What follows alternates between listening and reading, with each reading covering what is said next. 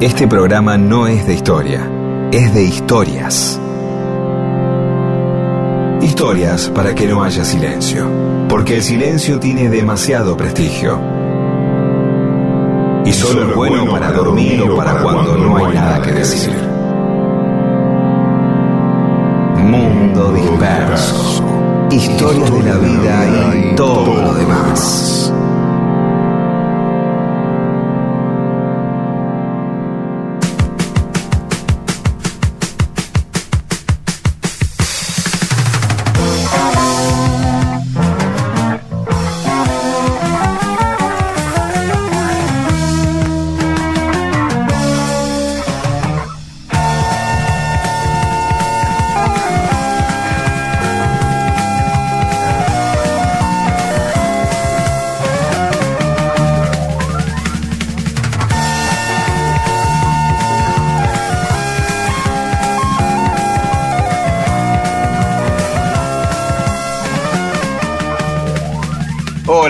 Va? Aquí estamos en Mundo Disperso. Somos Rodolfo García, Pedro Saborido y Daniel Míguez con Paula Weintraub, Eamon, Olivia Dayes, completando el equipo. ¿Cómo andan? Hola, buenos días para todos. Eh, bueno, nada, contentos, eh, sabiendo que eh, el otro día hubo un malentendido, no hubo un malentendido. A ver, nosotros no somos personas que queremos eh, provocar y tener. No somos, ninguno de los tres somos personas conflictivas ninguno en el equipo conflictivo, no somos provocadores, no, no, no, no, no es esa mirada del rock o, del periodismo o de el humor o lo que quiera que hagamos nosotros en pos de estar provocando y llamando la atención. Al contrario, pasa una de estas y enseguida pedimos disculpas, no quise, ¿no?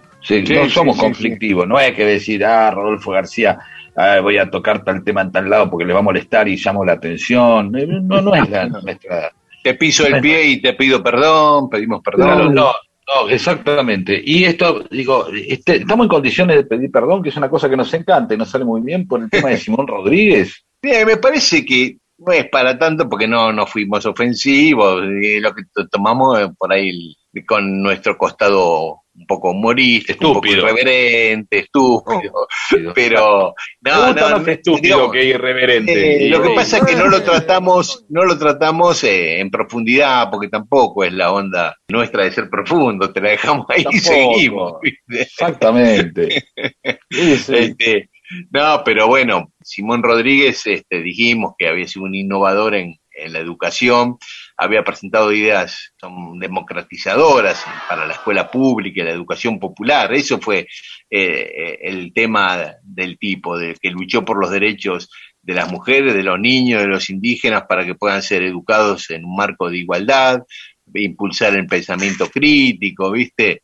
Él, muy bien, muy bien. Sí, totalmente. Él hace una diferencia entre instruir y educar, ¿no? Este, decía que una, instruir eh, significa conocimiento y educar orientación, criterio, conciencia, ¿viste? Por eso dice, enseñen y tendrá quien sepa, eduquen y tendrá quien haga. Eh, eh tiraba frases para remeras. Sí, sí, maestro es el que enseña a aprender. Está buena. Muy bien, muy lindo, claro que sí. Sí, sí, son frases de Simón Rodríguez, sí. Muy bien, muy bien. muy admirado por todas las maestras y maestros argentinos y Claro, claro, es como el Freire, ¿no? Como Pablo. Son como, eh, son propios del, del Star System de cada profesión o de cada vocación o de cada oficio, ¿no? los psicólogos tienen esto, los médicos, ah, los bateristas tienen, los bateristas por ahí tienen ídolos que son ídolos de bateristas, no ídolos del público. Eh, tirate tres bateristas que te gusten mucho, Rodolfo. Steve Gadd, qué sé yo. Steve Gadd, Steve Gadd viene a Buenos Aires, eh, se pone a comer pisa en Guerrín, qué sé yo, se queda 16 días dando vuelta por corriente y nadie lo va a saludar. salvo los bateristas, ¿viste? Pasa. Eh, ahí está Steve Gadd, ¿no? los bateristas se enteran haciendo una procesión. Claro, pero de bateristas. Claro, exacto. Todo, ¿ves? ¿No? Y también en el periodismo pasa algo similar a lo que le pasa a Rodo con los bateristas, porque yo admiro a muchos periodistas que no son muy conocidos porque trabajan o trabajaban en diarios eh, y en, épocas que no se firmaban ni siquiera las notas o no se ponía la fotito del periodista y no se los conocía. Y eran tipos admirados por mí, ¿viste? Y bueno. Bueno, sí, este. No, que antes de meternos en las historias, sí, antes quería hacer una aclaración porque contamos la historia de la esperidina que nos la había propuesto una oyente, Inés Fernández, y yo no la había ah. mencionado, ¿viste? Entonces, y, a partir de eso vienen los que se quejan de que nos piden que contemos historias, y pero tenemos un, por ejemplo, Pecanizares, que nos dice que contemos la de Taras Bulba, que la viene pidiendo hace un montón de tiempo, está en la cola. Tenemos un montón de historias amontonadas, pero si antes no nos entraban en dos horas, ahora en una hora y media, la cola se hace más larga, ¿viste? Sí, sí, Listo, entonces. listo, nos metemos en las historias, un poco de música y vamos a las historias. Bueno, vamos a empezar con la musiquita. Vamos. Mundo disperso historias de la vida y todo lo demás. No está mal que bailes desnuda sobre el agua del mar. Si te quieres ver así. Hay lugar, aunque crea que esto no da para más,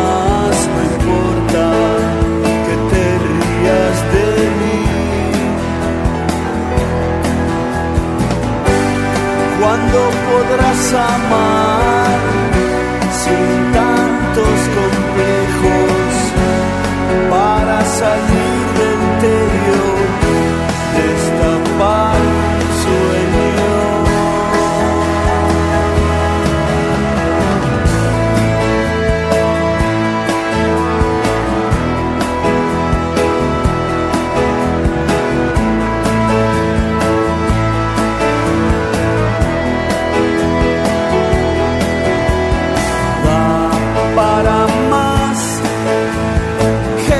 el confort teniendo un control. No quiero terminar así. Caminar, solo andar buscando lo que me hace bien. El lastre, vamos a despedir.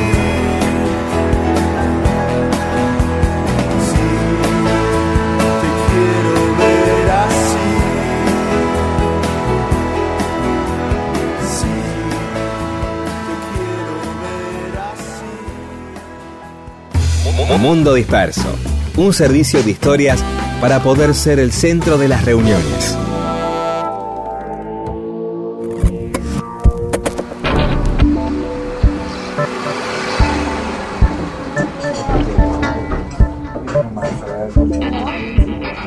Y seguimos en Mundo Disperso. Hay muchos aspectos de la vida de San Martín, pese a ser nuestro prócer más encumbrado, que, que no la conocemos, ¿no? en los últimos tiempos estuve leyendo bastante de San Martín y cada dos por tres me aparecen datos que digo, uy, esta es una historia para mundo disperso. Y hoy hice un recorte de la vida de San Martín, que son los hermanos de San Martín. ¿no? No se conocen mucho los hermanos. No, generalmente los hermanos muchas veces quedan, viste que eh, eh, Perón, el hermano de Perón, se habla poco, ¿no? Los hermanos de Vita un poco más, las hermanas de Vita más Juancito Duarte, ¿no? Porque tuvo su protagonismo. Pero, eh, digo, pero eh, no sé, los hermanos de Jesús, la, eh, la, hermana de Lennon, ¿viste? ¿Viste que hay, estoy, digamos, Bergoglio, el Papa, digo, estoy hablando de, de, ¿Tiene hermanos? ¿Cómo es ser hermano del Papa? ¿Te seguís peleando? ¿Seguís teniendo problemas, llamadas, decir, eh, boludo? ¿Cómo es? Y si vas allá, y si vas allá, y de pronto estás ahí en medio del Vaticano y hay uno que dice, ¡eh! ¿Viste? cabeza, ¿Y ¿cómo? Un tipo que grita cabeza, y dice el hermano de Bergoglio, dice mi hermano, dice el Papa, déjalo pasar. Y, eh, y ahí qué haces, le ves al anillo, va, boludea, le pegan la vacuna, ¿qué pasa? ¿Cómo es? Digo, me gustaría saber esto. Perdón, sí, ya sé que esas risas implican que estoy hablando demasiado. Perdón. No, no, no, no, me está causando gracia. Vos siempre me, malinterpretás, me malinterpretás. No, no, no. Eh, yo sé que esa risa falsa que pones quiere decir que sí, sí, ya está, Pedro, listo. Pasemos, pasemos al hermano de, a los hermanos de San Martín. Perdón, ¿eh? Bueno, San Martín tuvo cuatro hermanos, una hermana mayor y, después le siguieron tres varones. Él era el menor de los cinco hijos que tuvo Juan de San Martín con Gregoria Matorras. Eh, eh, era el más chiquito, San Martín. Los tres primeros, María Elena, que nació en 1771, Manuel, que nació en el 72, y Juan Fermín, que nació en el 1774, nacieron en, en el actual territorio de Uruguay, en Las Vacas, muy cerca de Carmelo. Ajá. Y Juan Fermín y San Martín eh, nacieron en Yapeyú, en la provincia de Corrientes. Eh, La fecha del nacimiento de San Martín, como la de tantos, como la de Perón, como la del Che, siempre está en discusión, ¿viste? Eh, oficialmente se la tiene como el 25 de febrero de 1778, pero Claro. después, eh, cuando se embarca, declara eh, para, volver, para irse a España con la familia, el padre declara que tiene seis años en lugar de cinco, como correspondería si hubiera nacido en el 78. Y cuando ingresa al ejército de España, en Cádiz, también eh, debería tener 11 según la fecha oficial y declara tener 12. Aparte no se podía entrar con menos de, de 12 años. Así que es un motivo de controversia la fecha de nacimiento de San Martín. Bueno, la cuestión es que tenía estos cuatro hermanos. La mayor, María Elena, con la cual él tenía un vínculo bastante estrecho, le llevaba casi siete años ella a él, entonces, y él era el más chiquito, y bueno, tenía casi como una relación maternal, ¿no? Bueno, toda la familia San Martín se fueron a España cuando San Martín tenía cinco o seis años. Pero María Elena allá en España se casó con un funcionario de, de rentas de- del gobierno español, Rafael González, tuvo una hija que se llamaba Petronila, que nació en Galicia, en Orense, y María Elena, cuando su mamá, Gregoria Matorra, se enviudó, se la llevó a vivir con ella a Orense.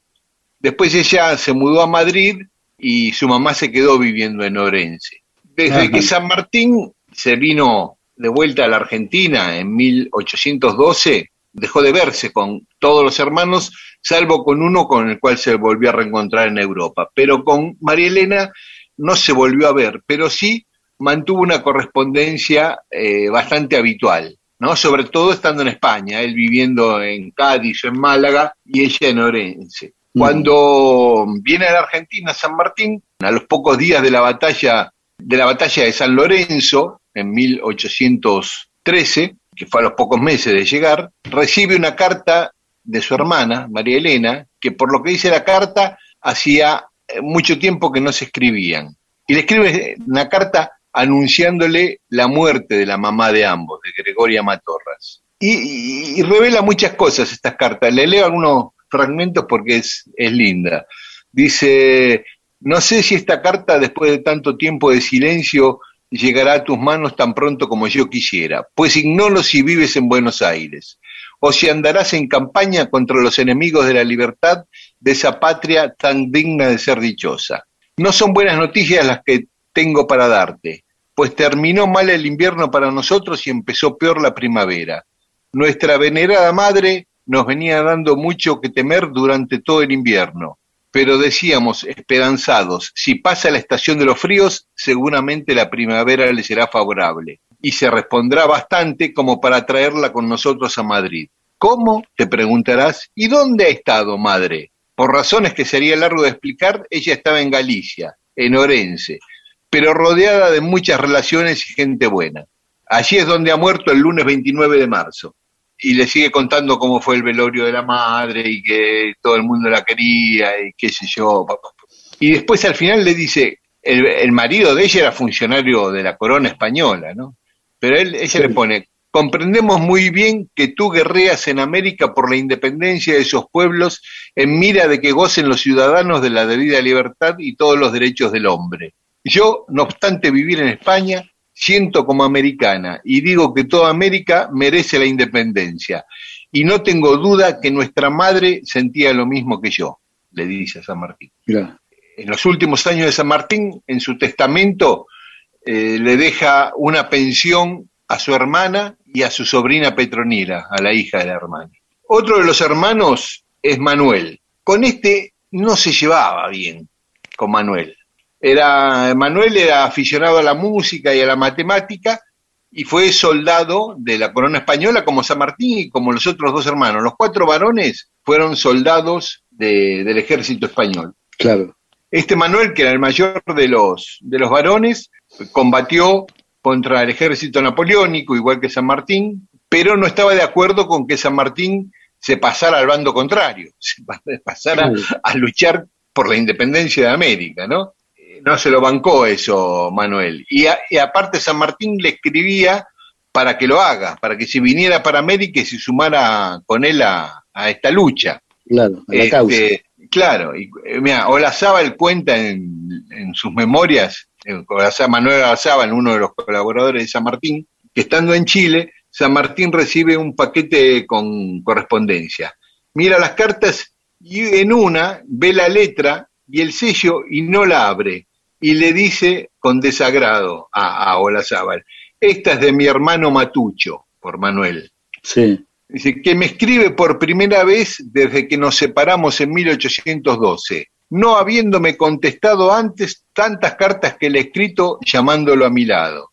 Ya caliente San Martín, ¿no? Dice, mira, le escribí mil cartas para que venga y ahora que sabe que soy el capo de Perú, me escribe. Ni le abrió la carta. Hacemos un alto, escuchamos algo de música y seguimos con San Martín y sus hermanos. Quiero tentar el abismo y a la muerte estafar.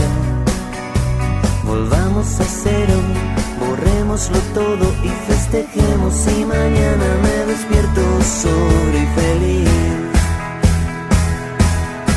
Por eso canción, llévame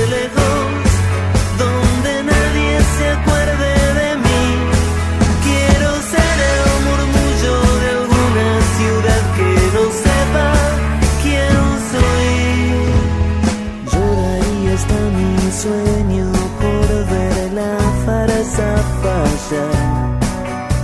Perdamos el centro, quemémoslo todo y pediremos que mañana nadie venga a hacerme cumplir.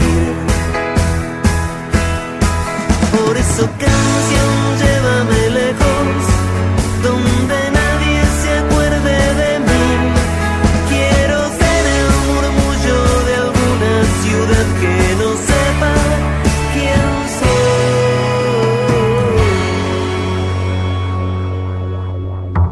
Mundo Disperso.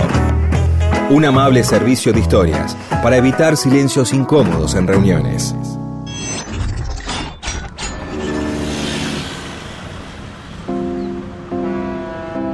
Y estamos en Mundo Disperso contando la relación de José de San Martín y sus hermanos.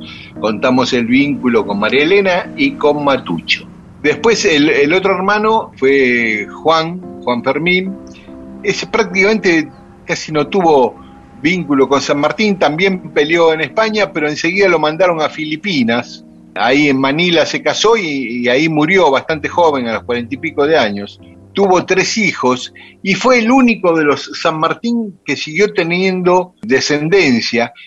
El último San Martín murió en 1945 y descendía de este, de Juan Fermín San Martín. O sea que hoy no hay ningún descendiente de los hermanos San Martín el que le seguía a San Martín, Justo, Justo Rufino, participó del motín de Aranjuez. ¿Se acuerdan que el otro día conté, al contar lo de Fernando VII, dijimos que había hecho abdicar a su padre, a Carlos IV, en el motín de Aranjuez?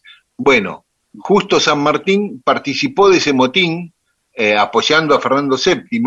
Después formó parte de la escolta de Fernando VII hasta eh, Bayona, donde ahí lo, Napoleón lo detuvo, y bueno, y después siguió luchando por la independencia de España, obtuvo el grado de teniente coronel, pero cuando Fernando VII fue liberado y volvió a España, le quitó ese cargo. Después, cuando vino la Revolución Liberal, lo volvieron le volvieron a instituir el cargo. Pero este, justo, fue el que sí siguió teniendo vínculo con San Martín, porque cuando San Martín eh, se exilia en Europa, se va a vivir a Bruselas primero antes que a París, ahí se encuentra con su hermano que vivía en Bruselas. Es más, le deja a su cuidado a Mercedes, a su la hija de Sí. San Martín. Incluso cuando San Martín intenta regresar a la Argentina en 1828, fines de 1828, principio del 29, la, deja a la nena a, a, cuidado de su hermano Justo. Así que con él siguió teniendo vínculo hasta que muere justo en Madrid en 1832. Bueno, esa es la historia de, de San Martín y sus hermanos. Un buen vínculo con su hermana María Elena y con su sí. hermano Justo Rufino. Un mal vínculo con su hermano Manuel y casi un vínculo nulo con su hermano Juan. Muchos cambios, muchos cambios de, de lugares, digamos, una familia que no es que vivía todos juntos, nosotros nos visitamos los domingos. Pero por eso, la, la, la, la, la vuelta que dio para decirle que murió la madre, la carta, este, le fue preparando el terreno, todo, qué sé yo, este, también hay que tener en cuenta eso. Lo que sí creo que podemos investigar un día eh, es esto de cómo fue visto lo de San Martín eh, eh, cambi cambiando de bando, ¿no? O sea, que, que, no se ofenda a nadie, pero digamos, técnicamente pudo haber sido visto como un, como un traidor, ¿no? Digo, por... por claro. este, ¿viste? Como no, los españoles es que... a todos los que se eh, se unieron a la, a la causa de la independencia los consideraban traidores, claro. claro. Obviamente. Por, por, eso digo, podríamos ver algún, algunos testimonios de, de, de esa época, ¿no? De, de digamos, don, donde nosotros vemos un prócer, los españoles han, han visto un, un, traidor, ¿no? Claro, alguien, un hombre que digamos que toda su formación militar la recibió allí y que estuvo largo tiempo. Claro, eh, la, la, plata de mis impuestos. Dice, al final te formamos acá y con dinero, claro. con, estudiaste acá y te preparaste acá y ahora...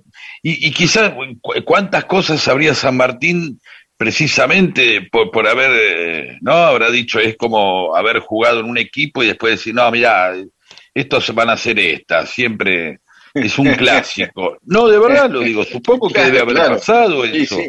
Vos pensás que eh, estuvo 22 años en el ejército español.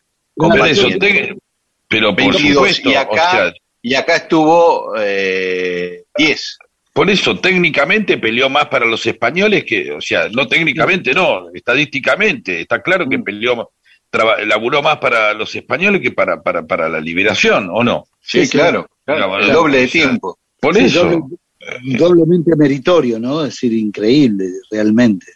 Claro, eso viste, pero bueno, bueno, nada, será otro no, día. Incluso eso. cuando llega a, cuando se va de acá, temiendo que Rivadavia lo asesine, y se va a Francia. Está, esa está buena, esa es la de la semana que viene.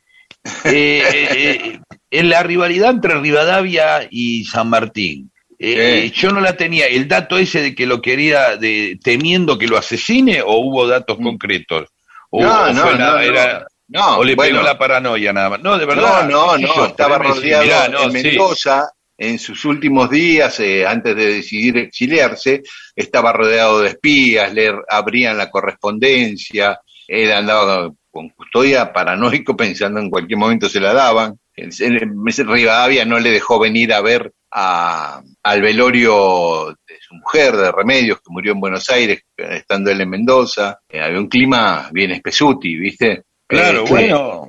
¿Y, y, eh, ¿Y, cómo hacemos después para, para venerar a, a, dos tipos que uno quería matar al otro? y bueno, no, de verdad lo pregunto. Más o menos Mitre lo se fue acomodando, Mitre lo fue acomodando. Bueno, y, pero está bien, pero en algún momento vos decís, che, pará, boludo, ¿cómo es esto? ¿Cómo, uh, tengo que venerar a uno? ¿Cómo hay que venerar a los dos? Salvo que diga, bueno, es así, cerremos la grieta, los argentinos, la, nuestra historia. No, de verdad, le digo. Sí, claro, digo claro, claro. En algún momento dice, bueno, mira, esto ya está, hay que venerar a los dos y listo. Este, y la gente más adelante se va a olvidar de, de, todo esto, o habrá programas de radio, dirá Mitre, que alguna vez este, este, contarán estas cosas. Bueno, no, no creo que Mitre podría hablar mucho de programas de radio, pero me, está claro que había en, eh, hay, hay una, una, intención política en, en cerrar todas todas esas, esas, esas grietas como eh, no dejar de, plantear y tener que en algún momento hacer que podamos hablar con tanto orgullo de un, de un este, prócer y, de, y también del que lo quería asesinar. Sí, y, después vamos a hablar también, si querés, eh, en ese contexto. Eh, sí, sabes que me encanta eh, esto que plantees este, porque este año todavía no empezamos a, no hicimos muchos planteos de cosas que prometemos hablar en algún momento. y está, muy bien empezar. Claro, algún día vamos a hablar. Del vínculo, a partir de esto de Rivadavia y San Martín, del vínculo de San Martín con los federales y con los unitarios. Porque la historiografía de Mitre lo mete en el, eh, lo santifica junto a todos los unitarios. Y si bien San Martín no quería participar en luchas internas, más de una vez mostraba que la hilacha de su simpatía por los federales, no por los unitarios. Exactamente, exactamente. Porque de última, el, el, el, sable se, no se lo regaló a este a, este a, y también hablemos de Sarmiento. Claro. Se lo regaló Rosa, sí. Sí, qué sé yo, viste, medio como un favoritismo, ¿no? Y después, ¿por qué termina el otro? Bueno, no sé, qué sé yo. Listo, sí, pero en otra Como lo veían en Europa, cuando él llega, para terminar, cuando él llega al puerto de Havre en Francia, porque se iba a radicar en Francia, eh, no lo dejan entrar, lo consideran un elemento peligroso, le avisan al gobierno de España que, que llegó un tipo a Europa, ojo con este, y le avisan al gobierno de Inglaterra. Pero Inglaterra lo, lo recibe, él había, tenía muy buenos vínculos con Inglaterra. Es más, había peleado a las órdenes de Bereford. Uh, ¿ves? ¿Y ahora bueno, cómo Eso es otra historia. Eh, o algún día vamos a contar la historia de San Martín y Bereford, que fue el que vino acá a las invasiones inglesas. Claro. se van abriendo, se van abriendo y no terminamos más. Terminemos acá y otro día vamos a contar.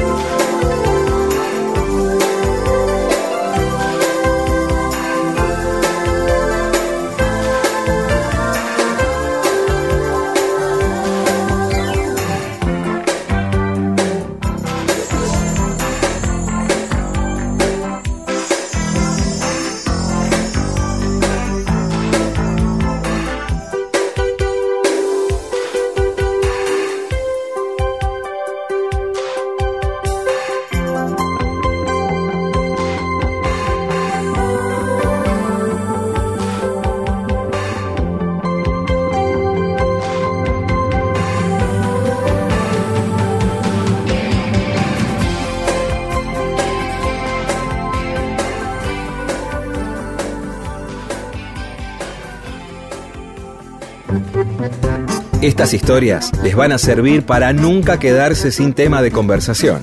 Mundo Disperso.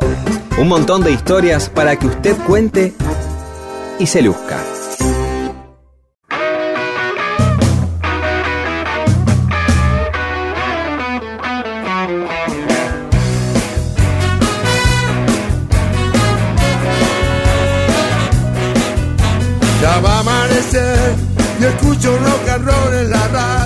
Seguimos en Mundo Disperso. Hoy, Rodo, antes de empezar el programa, recordabas que dentro de tres días es el cumpleaños de Papo. Sí, claro. Este, se, están como muy pegada la fecha de, su fallecimiento en aquel accidente allá cerca de Luján con su moto, eh, andaba ahí también con su, con su hijo y creo que con su nuera, una, una noche fatídica partió el Carpo, el 25 de febrero, y su cumpleaños es el 10 de marzo, ¿no? Eh, Papo, su verdadero nombre era Norberto Aníbal Napolitano, eh, un guitarrista impresionante que se ha considerado como el, más grande de los guitarristas argentinos, pasó por muchos grupos, ¿no? Este, arrancó con los abuelos de la nada en aquella primera formación de los abuelos, con Miguel Abuelo obviamente, Alberto Abuelo, con Pomo, y bueno, más adelante integró nada menos que, Los Gatos, ¿no? La segunda formación de Los Gatos, después que, que su primer guitarrista se quedó radicado en Brasil. Bueno, en el rock de la mujer perdida la guitarra es de él, ¿no?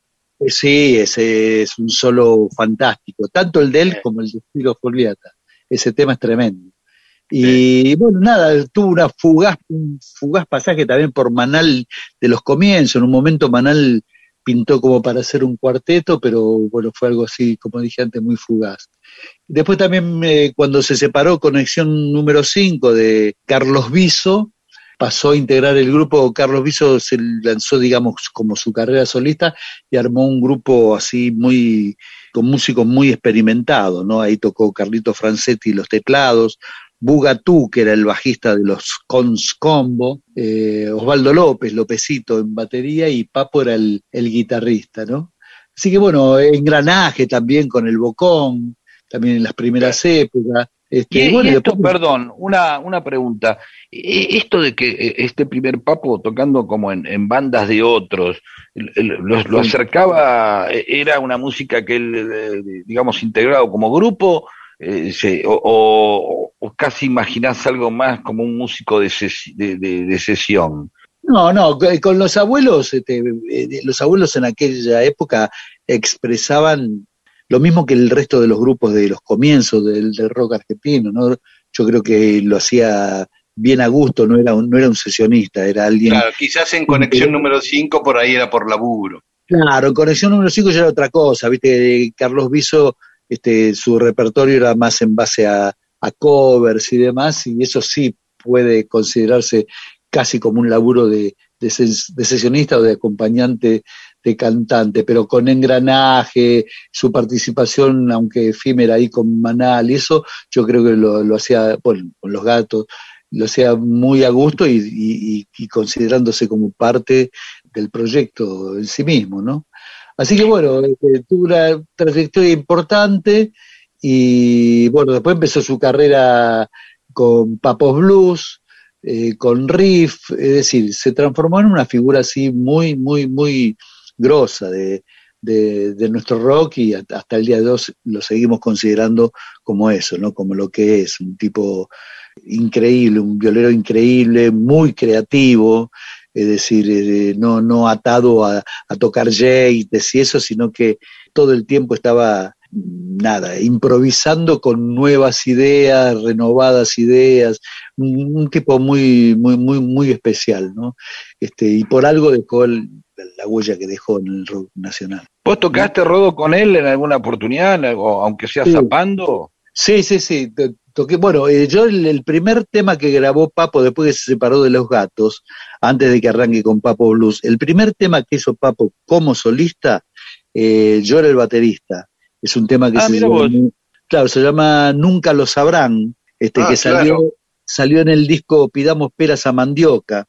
Y ahí Papo toca, y grabamos la base en el estudio chico de TNT, grabamos la base junto con Alejandro Medina. Y Papo arrancó la base eh, tocando el piano, ahí tenían en ese estudio un piano vertical. La, hermana de Papo, Liliana, era, era profe de, piano, ¿no? Y tenían un piano ahí en la casa. Es decir, que Papo estaba más o menos acostumbrado a, intentar cosas con el piano. Claro, y, Desconfío también toca el piano. Claro, y ahí nunca lo sabrán, la base, y grabamos la base con Alejandro, eh, él y yo, y después a eso le sumó una, viola, ¿no? Eso fue el primer tema que él grababa como solista. Y después hubo unos carnavales que calculo que serán el del 71, ¿no? Porque eh, tanto los gatos, de almendras, nos separamos en el 70, que estamos, nos juntamos en la casa de Papo a zapar con Emilio. Emilio tocaba el bajo y Papo tocaba la viola y se armaron unos carnavales en medio de sopetón sobre la misma fecha que uno de los productores era el que había sido manager nuestro de Almendra, Aníbal Gruac. Entonces nos invitó a tocar, qué sé yo, y armamos ahí un repertorio y era ahí en donde ahora es el Parque Norte, viste que antes era el Balneario Norte. Sí, sí, sí, sí. La En, en la costanera, en la costanera. Parada Balneario, ¿te acordás de una estación del, del Belgrano que se llama Parada Balneario? Bueno, Sí. ahí eh, eso era el- lo que ahora es el Parque Norte, antes era Balneario Norte, un piletón inmenso. Sí. Bueno, y ahí se hicieron esos carnavales y fuimos en trío con Emilio y Papo y tocamos una noche ahí. Este, Es este, una novedad realmente, que del, Guer- del Increíble. Guercio, vos y, y Papo, sí, ¿eh? sí. Eh, Y, y ya era, ya era esa, esa cosa, ese, eso que se fue, o, o ese personaje, eh, eh, Papo lo fue modelando después, ese personaje más tosco, más directo, más... eh, eh, No, no, ya era, ya era. Lo, eh, que pasa es que también Papo un poco construyó, un poco, en un momento empezó, construyó un poco el personaje así, este, duro, de rockero duro y qué sé yo, ¿no? Pero Papo es un tipo este, de la paternal, re barrio, que cualquiera podría confundir en algún momento con un tanguero. Mm, si le sacás, viste, la, la campera y la cosa, viste, el pelo y, eh, qué sé, un tipo muy, muy, muy, muy de, de Rioba, muy simple. Ese es el papo que yo conocí. ¿no? Después, bueno, vino la, la etapa riff, qué sé yo, y modificó un poco esa postura, pero no sé, para quienes lo conocimos de cerca, siempre fue eh, la misma persona, ¿no? Un tipo así, muy. Rodo, y en esa tocada en Parque Norte, del Gercio, vos y Papo, ¿qué temas tocaban? ¿Te acordás? ¿Temas de quién? No, eh, muchos de, de- de temas de la, dónde está la libertad, esos temas, ¿no? Y, Ajá. y tocamos todo, rock and roll, por ahí tocábamos temas que, que eran este, de, de algún grupo extranjero, ¿viste? De Cream o de cosas así, ¿no? Es decir, una mezcla era. Pero era más que nada tocar para divertirnos un rato y tocar rock and roll. Esa era la idea, rock and roll y blues, Claro. esa era la idea. Y divertirnos un rato, porque ni siquiera fuimos por, por, por un contrato ni nada, ¿viste? Si, che, ¿quieres venir? Armamos unas cosas ahí, unos carnavales. Bueno, dale, vamos, agarramos. Venía el padre de Papo, Carlos, que era un personaje increíble, pero muy seguidor, lo apoyó siempre al hijo, este, y tenía una, una F100 y nos llevaba a él y con los equipos de atrás en la caja, ¿viste? Y se quedaba show, bebé. Era una cosa así, más que nada, ir a tocar y divertirnos y, si además había mucha gente, maravilloso. Esa Claro, era la idea. claro. Este, así que estaría cumpliendo años este 10 de Estaría marzo. cumpliendo 71 el, el Carpo. Otro pisciano. Claro, como nosotros, Rodo. Bueno, yo cumplo el 10 de marzo, el mismo día que Papo. Y de paso de eso, de paso quiero aprovechar para saludarte, aunque sea así a la distancia, porque no, no, hay eh, otra. saluda después. Te saluda después, sí, pero al que no, por eso, como se saluda después, el otro día cumplió Rodo y no lo, no lo saludamos anticipadamente por esa razón. Claro, claro, claro, Así que ahora sí, feliz cumpleaños, Rodo. Así que somos dos piscianos. ¿Vos de qué signo sos, Pedro? de Tauro, pero este no no no es muy serio eh, en un programa como el nuestro este aludir a pseudociencias. Este, así que Ah, eh, ¿no lees el horóscopo vos todos los días? ni en pedo. Ah, No, ¿cómo voy a leer el horóscopo? No, ni en pedo, Yo- no, no. laburé en medios que el- escribir el horóscopo era rotativo, a cualquier periodista le tocaba y escribía. No. Qué estafa, hijos de puta. ¿Cómo hacen eso? Yo pensé que tenían a, a Mario Pugliese de cariño, que tenían gente especializada, claro, alguien Ludovico por lo menos que-. A ver, yo no niego, eh, a- Sobre a- Ángel, a- hay una diferencia entre eh, este poner un astrólogo que medianamente crea y que diga, bueno, che, yo lo estudio, a que dice, bueno, ¿y a quién le toca este el horóscopo? Oh, eh, qué sé hoy te lo escribe Marcelo Bonelli, y bueno, porque había, este, no, digo con todo respeto, eh, pues Mar- Marcelo Bonelli o, o- o este, o el perro Berbisky, qué sé yo. ¿entienden? Entonces, claro, este, no voy a hacer ninguna alusión a al tema, ¿sí? Claro. Eh, simplemente decir esto que me sorprende, me parece tremendo, una noticia tremenda, mucha gente que hoy está leyendo el horóscopo y dice, he tomado decisiones en mi vida a partir de la pelotudez que escribió porque no tenía más nada que hacer este Alejandro Fravi, que por ahí este así que Es así. menos todavía No, después se profesionalizó un poco, ¿no? A partir de... Ah, me imagino, sí, a tratar de arreglarla ahora, dale. se hizo una ciencia. Sí, este, bueno. Bueno, perro de fuego y cosas. Listo, y piscis. ¿Podemos escuchar el tema que hizo con vos, Rodo? Nunca lo sabrán. Bueno, entonces eh, escuchamos eh, a Papo, eh, acompañado por Rodo y por Alejo Medina. Nunca lo sabrán en el disco Pidamos Peras a, a Mandioca.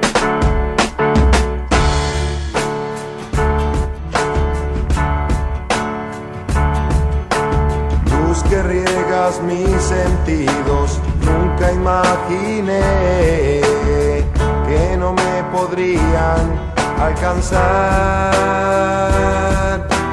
la tragedia de las cosas que introducen en mi mente. Hoy no están aquí presentes y nunca lo sabrán. No, no, no.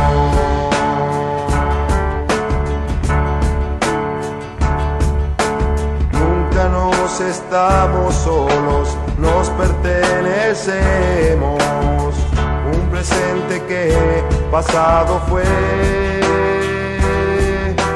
Mis locuras de viajante, de hipnotizar un ángel y después al tiempo conquistarlo, no sabrán.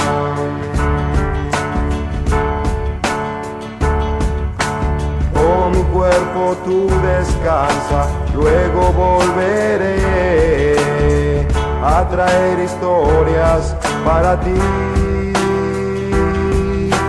Si supieras qué ternura que existe en mi cosmos, que no se asombra al ver mi música en el tiempo.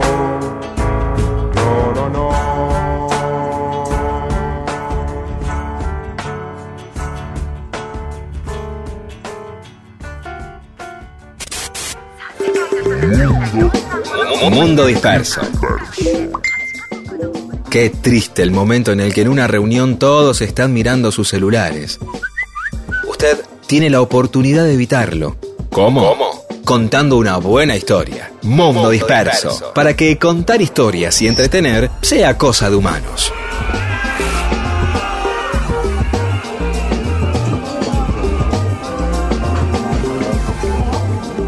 Y estamos en Mundo Disperso, tenemos mensajes de los oyentes. Rodo. Sí, comenzamos con el mensaje de Félix Requejo.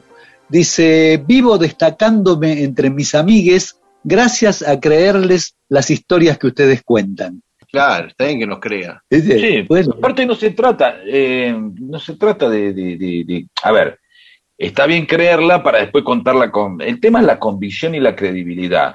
la verdad y la credibilidad son dos cosas distintas. Claro, claro, claro. La tía Isa, el chipaguazú es como un flan, más o menos consistente según el gusto de cada uno. Lo único cocido es la cebolla frita.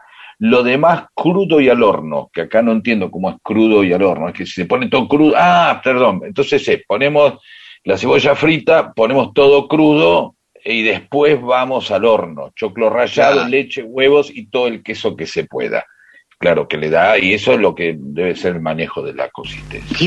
ya. Eh, claro, pero está la leche, los huevos, claro, queda como un flan salado, por decirlo de alguna manera, con gusto de choclo. No es de mi gusto, la verdad que yo todo, toda empanada de humita la, la dejo. Tres. ¿Sí? Ah, no, a mí me gusta. No, no, no, bueno, te daré todas las mordidas que voy encontrando en la vida, te las mando, porque no, realmente morder una empanada y descubrir que es de humita con esa cosa media dulzona del choclo, realmente es una, sorpresa desagradabilísima para mí. Sí, es como que he dejado muchas empanadas así, yo las ofrezco todo el tiempo, esta de humita, esta de humita.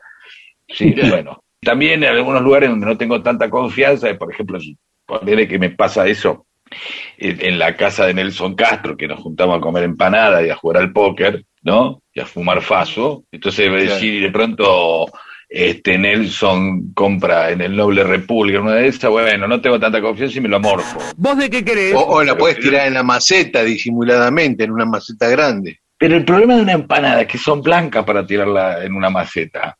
Es cierto, es En cierto. todo caso hay que tirarla por la ventana o irse hasta el baño. Pero nada, ¿quién se puede ir al baño comiendo una empanada? Claro, claro. Entonces, el problema estoy pensando, dice, ¿cómo me deshago de una empanada que, que no me gusta?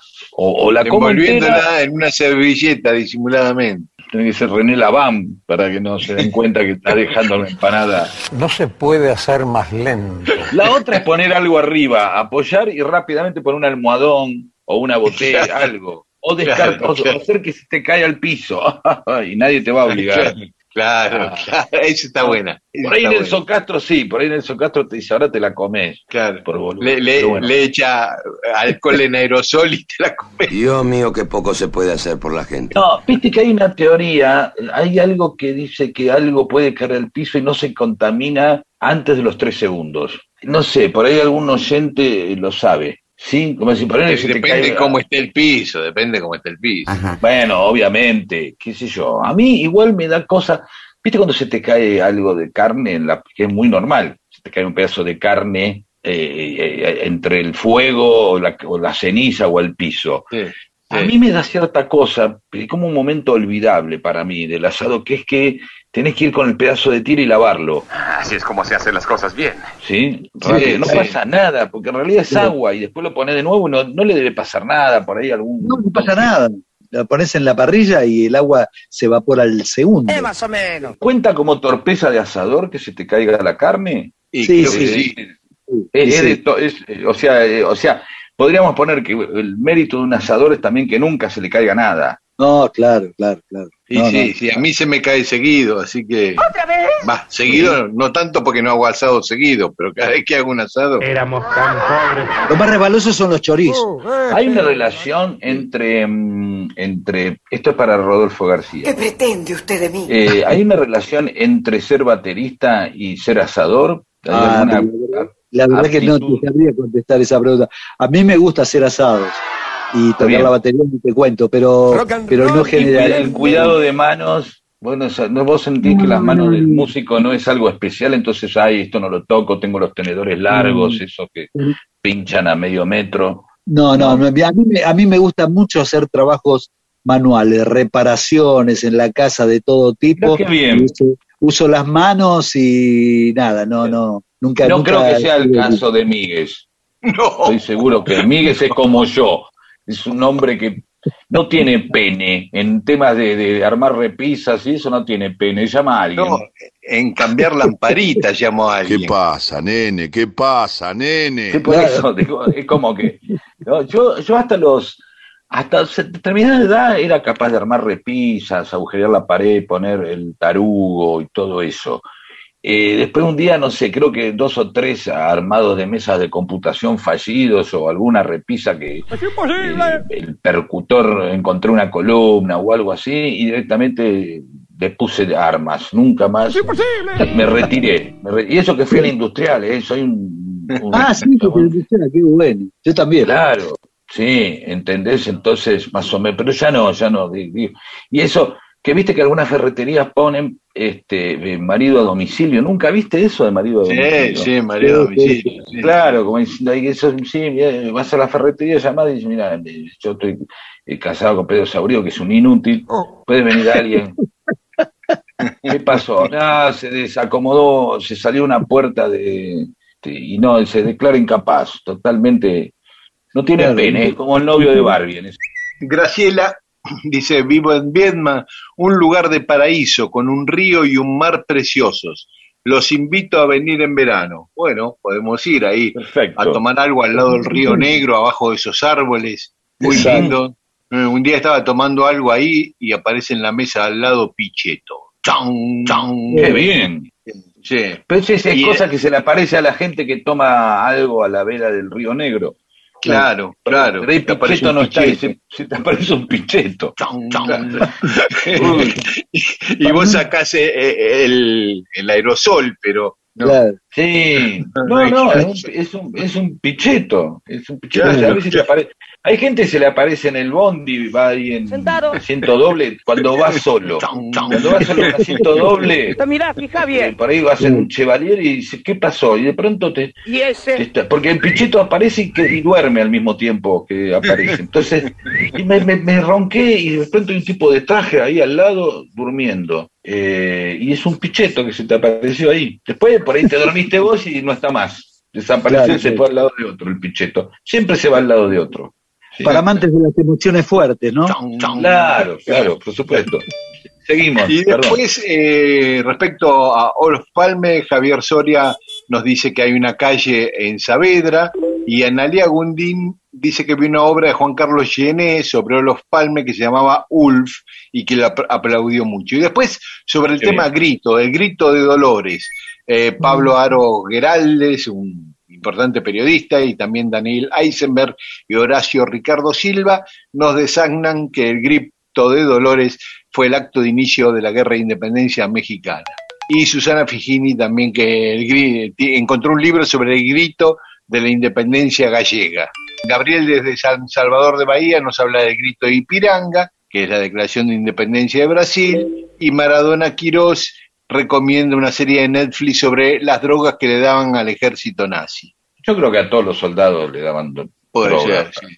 Sí, qué sé yo, ¿por qué? Los, na- ay, los nazis pues son más malos. Bueno, y bueno, ese es el Andá, documental. tenés que convencer a 20.000 tipos que salgan todos corriendo para el mismo lado a matarse. Eh, yo qué sé, algo te grité, No, para el otro lado, pelotón. Sí, claro, claro. María Mercau dice, interesante el pensamiento de Pedro sobre el aburrimiento. Hace un tiempo lo trabajé con mi analista. Sobre Simón Rodríguez, eh, Luciano Zavala dice, estoy de acuerdo con Pedro. Yo no me acuerdo ni qué dije, pero en sociología se habla mucho respecto de ese tema. Hay un texto de Humberto Eco, La estrategia de la ilusión TV. Así, se parece que es. Lo voy a buscar, gracias, Luciano. Este, lo voy a anotar ahora. Eh, y acá Estela Cerone, genial el programa, amigo, pero con, eh, desde Azul, ¿no? Pero con Simón Rodríguez, un grande, un poco más de respeto, y luego se rió, como decir, sí, es verdad, dijimos una serie de animaladas, este, y hasta Ma- y María Laura, mi amiga María Laura, también dijo, eh, medio como mandó un mensaje de, ojo, así, bien, con buena onda. Y después Vero Invernalta dice, soy docente, así que comparto lo de Pedro en cuanto a diversión y el aburrimiento. Solo agregar que el aula sea un lugar donde se enseñe y aprenda con amorosidad. Eso es muy lindo, con amor. No con morosidad, sino con amorosidad, con amor. Muchos de los y las pibes y pibas tienen una vida muy difícil y tratamos de que la escuela no repita eso, que se la hagan más difícil también. Muy bien, a veces lo logramos. Eh, que de todo el respeto a nosotros, a, que somos tres personas que se han dedicado a trabajos totalmente inútiles, como ser baterista, eh, escribir guiones y ser periodista. ¿De qué estás hablando? Eh, perdón, eh, la parte que te, to- per- perdón la parte que te toca, pero te No, no, que no, decir no. alguna vez, a, a ambos. Eh, Son esos con- amigos inútiles en las cosas prácticas. que Exactamente. voy a ver, tenés un amigo, ya hablamos de esto, un abogado economista, claro. un abogado, un economista, alguien que te pueda ayudar. Tengo un, amigo baterista, y qué sé yo, para cuál. Claro, claro, claro. Salvo el día que tenga que hacer una murga, ¿qué- ¿en qué me puede ayudar? Y un periodista, bueno, perdón, eh, dato, ay, ¿cuál es la edad de Mirta Legrand? Oh, no importa, no importa. Aplaudan, chicos, aplaudan. Eh, así que nada, nuestro respeto eh, y amor y, eh, y admiración para, para las y los eh, docentes de la Argentina. Una- un saludito a Mili, ¿no? Le damos. Sí. Muy bien. Después seguiremos con más mensajes de los oyentes. So, so you think you could tell heaven from hell, blue skies from pain? Can you tell a green field from a cold steel rail? A smile from a veil. Do you think you can tell?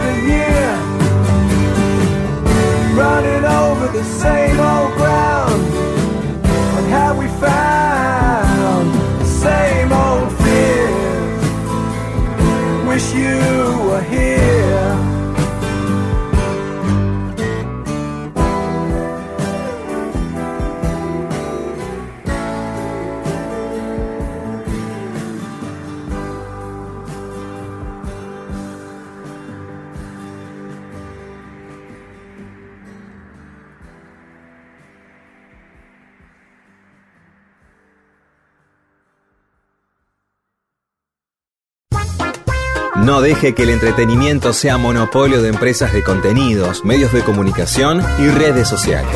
Sea usted mismo el entretenimiento del prójimo. Mundo Disperso.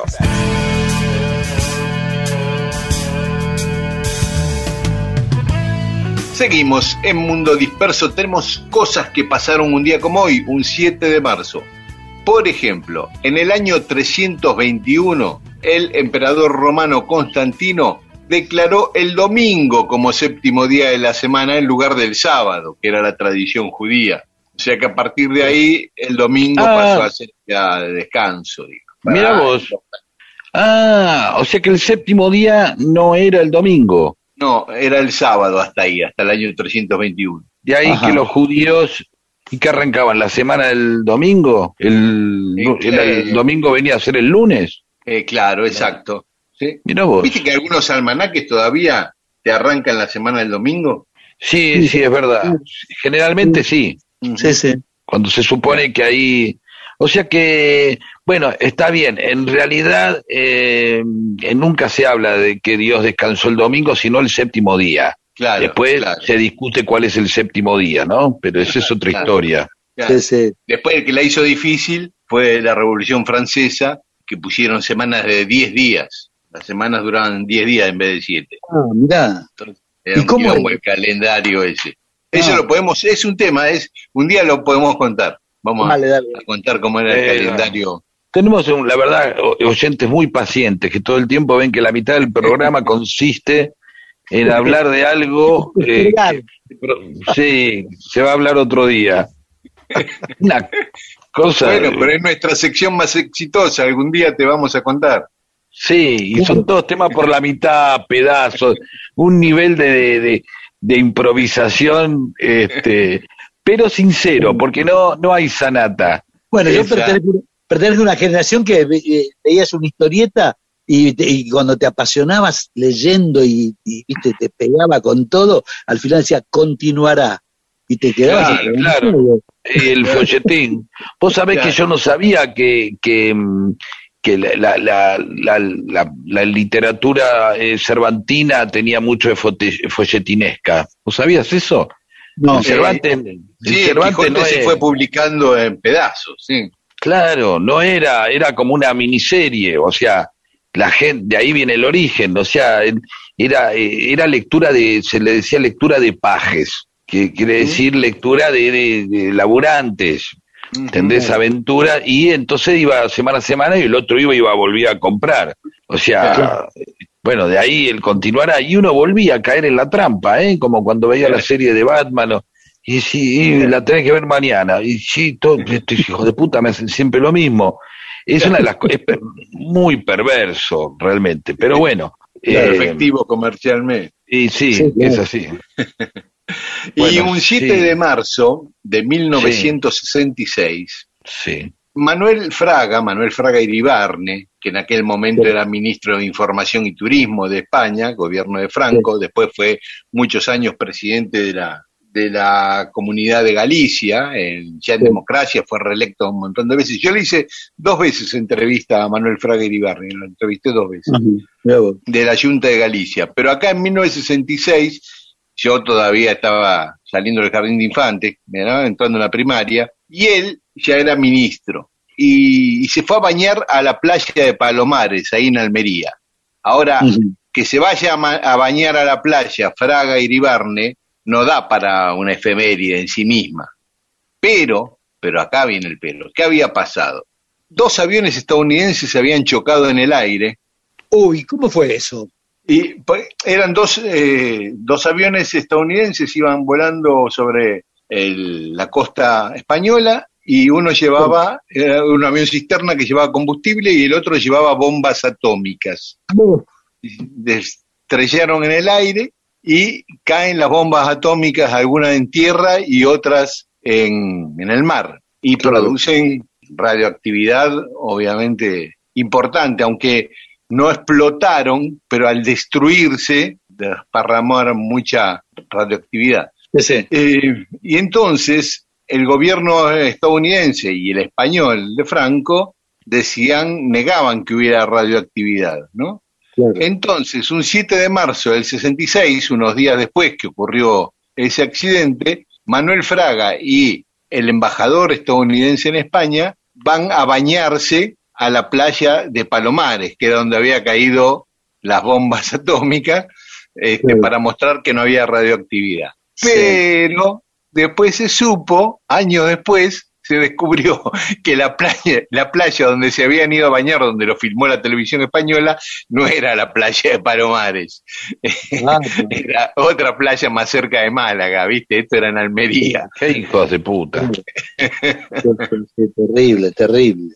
Bueno, hay, varias las bases, hay bases de la OTAN, había y creo que sigue habiendo en España bases de la OTAN, la base de Rota, la base de Torrejón de Ardós. La circulación de aviones militares estadounidenses es como normal. Claro, claro, sí, sí, sí. Y otra cosa que pasó un 7 de marzo que te atañe, Pedro, eh, fue en 1999, que a partir de ese día se celebra el Día del hincha de Racing. Mira vos. Porque fue que como no estaba habilitado Racing para jugar en el campeonato, los hinchas fueron al estadio y lo llenaron aunque el equipo no jugó, con la alegría de no verlo perder, ¿no? Este. Bien. Está bien, es una ironía que vale. Perfecto. no, pero bueno, llenaron el estadio y a partir de ahí se celebra el Día del hincha de Racing. ¿Eso cuándo fue? 1999. Ah, no me acuerdo. Relativamente poco, sí.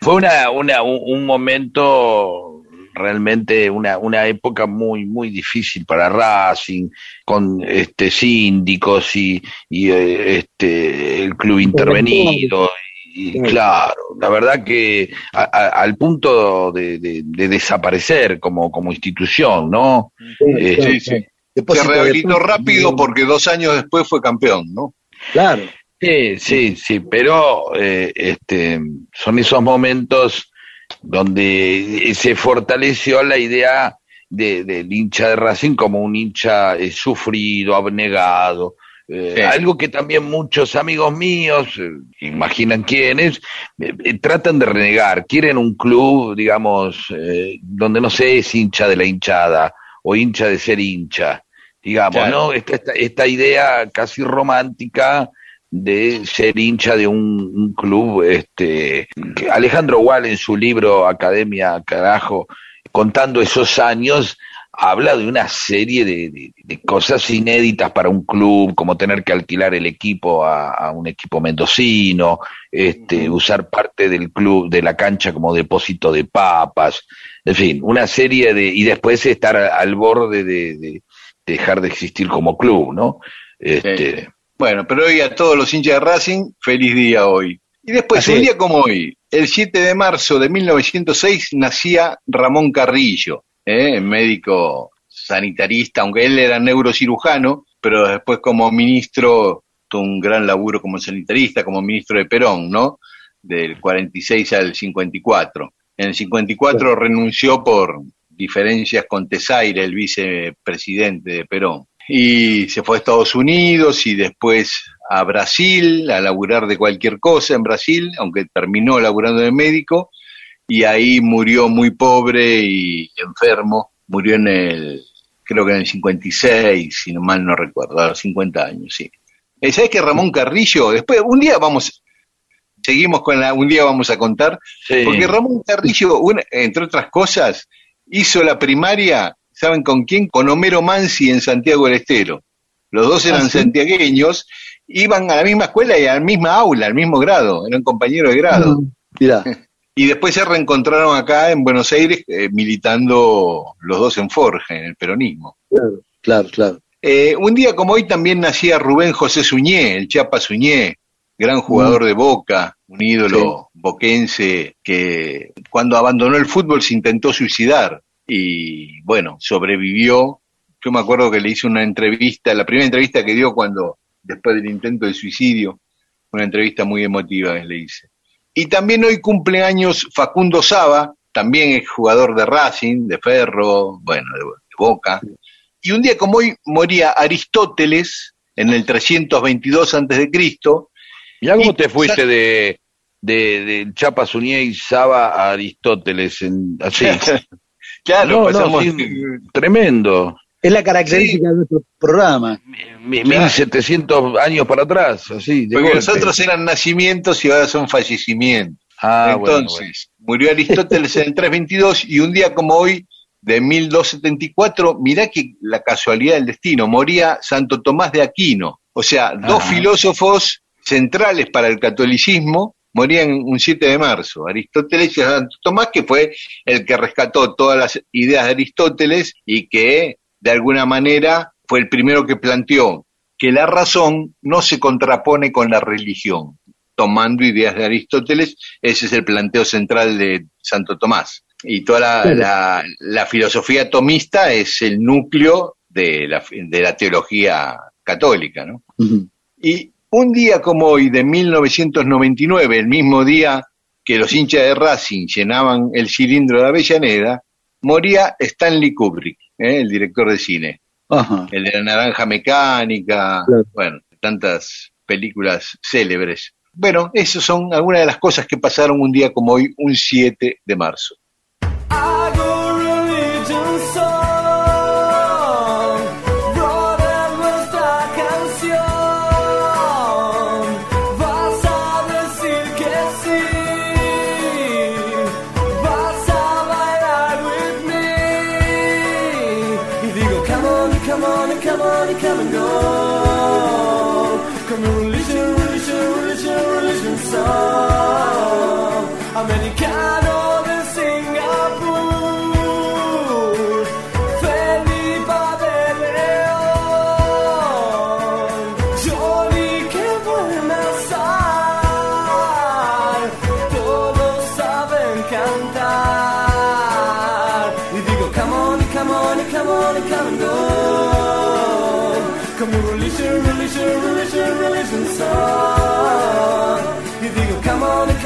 Come on, come on, come and go.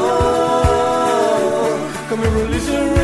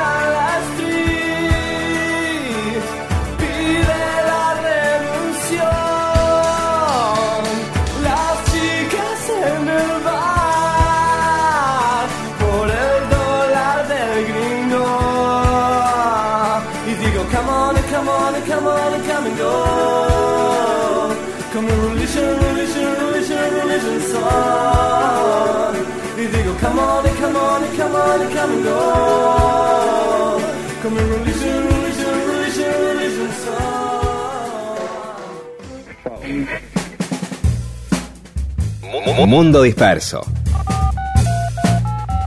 Un servicio de historias para poder ser el centro de las reuniones.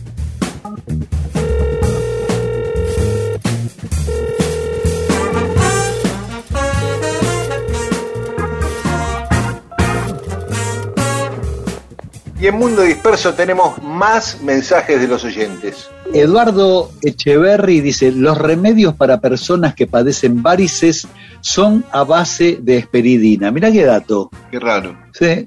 Y Luján Square dice, lo entretenido también está ligado a la mala fama del aburrimiento. No es lo más lindo, pero es parte de la vida. ¿Qué le vamos a hacer? Saludos río negrinos y esperando el espacio musical. Bueno, me gusta. ¿Y qué? ¿No? Porque el año pasado habíamos Ah. estado jodiendo con eso, que poníamos ABBA y, Y tendríamos que poner, un poco vergonzantes, pero que nos gustaban. Tendríamos que poner temas, temas que no le comentaría eh, a mucha gente que escucho, ¿no? Como, Claro.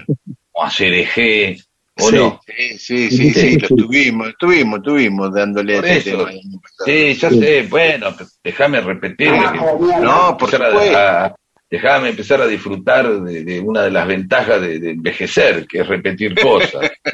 Eh, es como usar es como usar un tema dos veces, digamos. En- sí, perdón. Cecilia adelante. Robito dice, adhiero totalmente al tema del aprendizaje y el entretenimiento. Por fin no me siento tan sola. Criticaron ¿Viste? a uno de mis ídolos, Simón Rodríguez, y me morí de risa. Solo ustedes lo logran. ¿Viste? Porque lo hacemos con respeto. Claro. Y Mónica de Aedo, me río sola con el tema del maestro Rodríguez. Coincido, no hay paciencia para darle tiempo al conocimiento. Tengo 69 años a punto de tener mi título en letra. Bien. Y Esa. siempre, qué bueno. y siempre leo dos o más veces un texto. Para tener pensamiento crítico hay que invertir tiempo, tolerancia a la frustración y saber advertir los peligros del pensamiento mágico. Está bueno eso, ¿eh? Muy inteligente. Sí, sí, sí. Y Reinaldo Reiser, con su hum- humor, dice, según un estudio realizado en la Universidad Robert Nesta y Coso de Kingston, el aburrimiento junto a la soledad, la lluvia y el invierno tienen mala fama y la prensa no ayuda.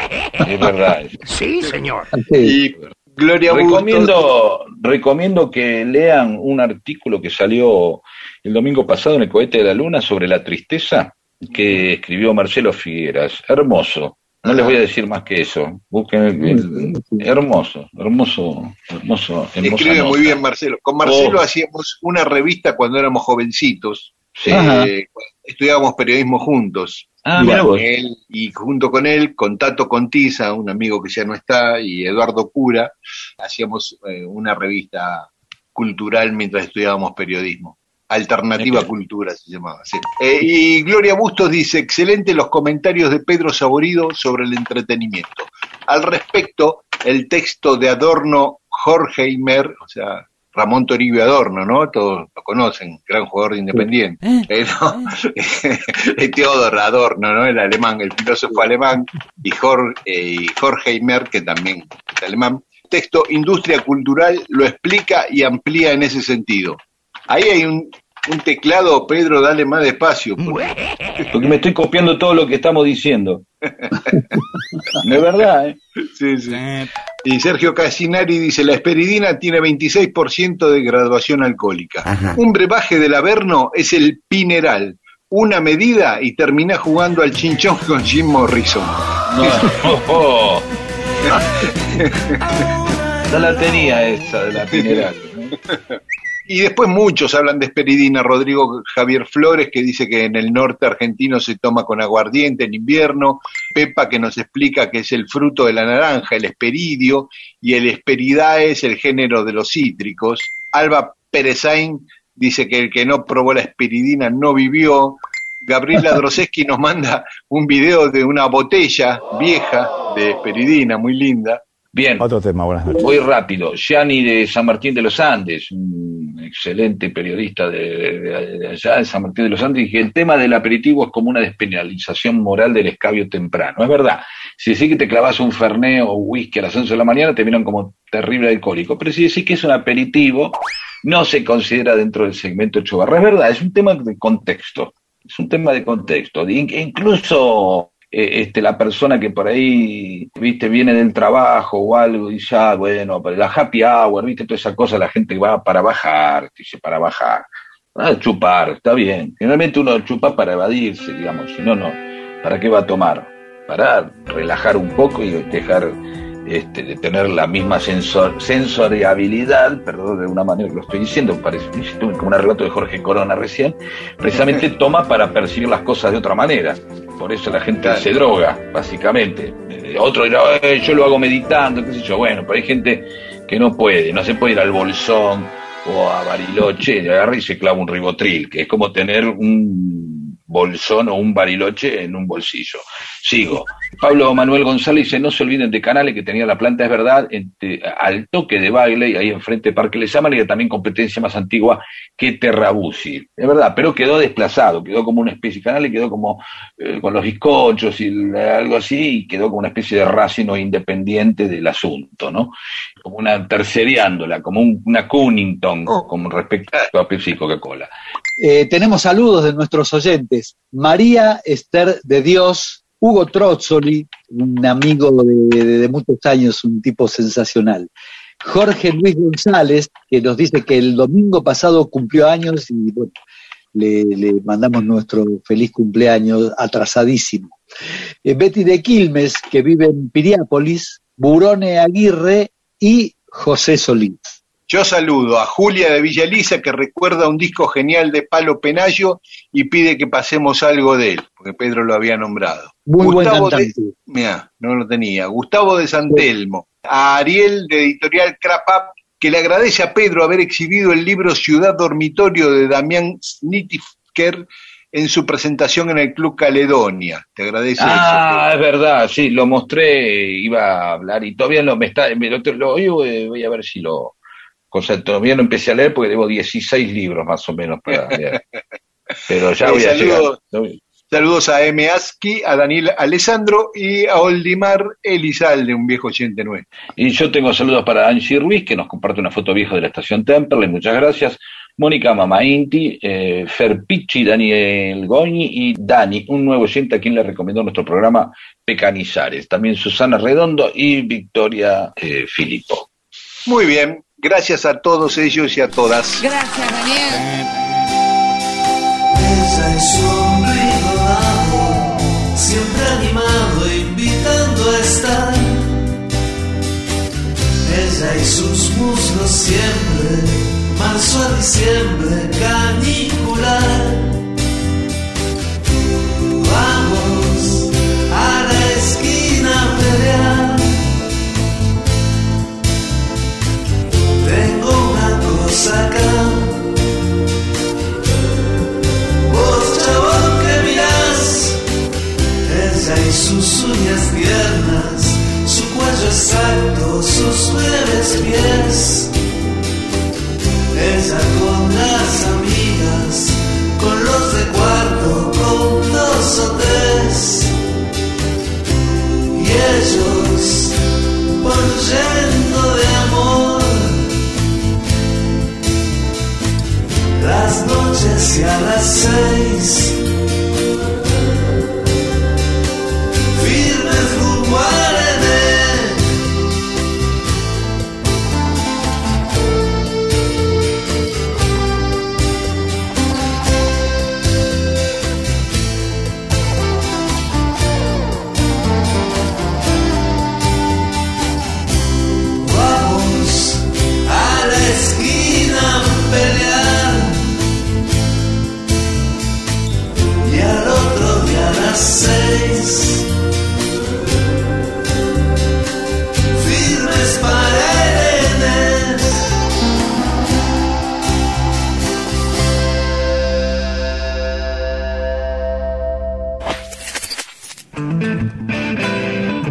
Mundo disperso.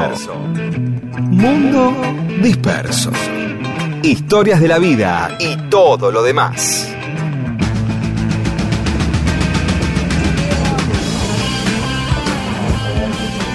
Y se nos va terminando el mundo disperso. Tenemos algunas invitaciones para hacerles, ¿eh?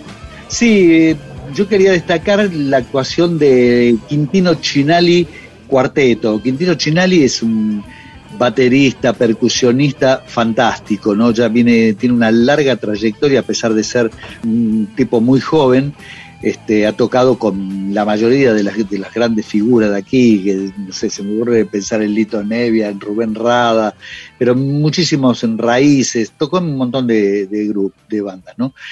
Actúan el viernes 12 a las 20 y 30 en el Rondeman, ahí el lugar este que antes era el Teatro Monteviejo, ahí en la calle Lavalle, a las espaldas del, del shopping del Abasto. Así que a las 20, 30 horas va a estar actuando ahí Quintino. Y después Muy bien, me llegó sí. un, un libro de que tiene que ver con un tema que abordamos un par de programas atrás, que era cuando se cumplieron los 50 años de la Biblia de Box Day, ¿no? El libro se llama Historias de Box Day, fue escrito por Lucas José Fernández y por Néstor Rodolfo Petruccelli. Conéctense con ese libro. Y también queremos invitar a un recital de Acorazado Potenkin que toca el domingo 14, o sea, el domingo que viene, a las 7 de la tarde, en Mandarin Park, en Costanera Norte y Sarmiento. Así que las entradas se sacan por Ticketek. ¿Eh? hay burbujas para dos y cuatro personas, las entradas son numeradas, así que cuanto antes las saquen, encuentran un mejor lugar. No se venden entradas en el lugar, solo anticipadas que se pueden pagar con tarjeta de débito o crédito. El acorazado Potenkin, martes 14 a las 7, entradas en Ticketek. Ah, y también quería invitar a un taller de escritura, taller nube, que lo hace Lucía Pano, quienes tengan ganas de, de hacer un taller de escritura, empieza mañana y pueden escribir a escrituraenmovimiento.gmail.com. Vos, eh, eh, Pedro, no nos sigamos con las invitaciones porque si no se van a dormir. Yo tengo invitaciones, pero no, no es el caso, no le podemos proponer tantas cosas a la gente porque la mareamos. Tengo que ir a ver a Potemkin, y después eh, comprar el libro de Voz Day y así sucesivamente ir a ver. Ah, vamos, ya está, con lo que mandamos ya está. Que es un, show de malabares de Beatriz Arlo, lo vamos a dejar. Listo, bueno, nos encontramos el domingo que viene acá en Mundo Disperso. Chao. Chao. Nos esperamos. And I ain't got nothing to say. I come home in the morning. I go to bed feeling the same way. I ain't nothing but tired.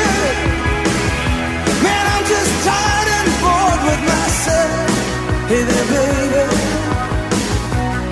I could use just a little help. You can't start a fire. You can't start a fire without a spark. This gun's for hire. Even if we're just dancing in the dark.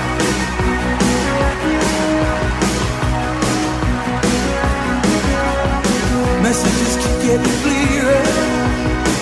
Radio's on and I'm moving around the place. I check my look in the mirror. Wanna change my clothes, my hair, my face, and I ain't getting nowhere. I'm just living in a dump like this. There's something happening somewhere. Baby, I just know you can.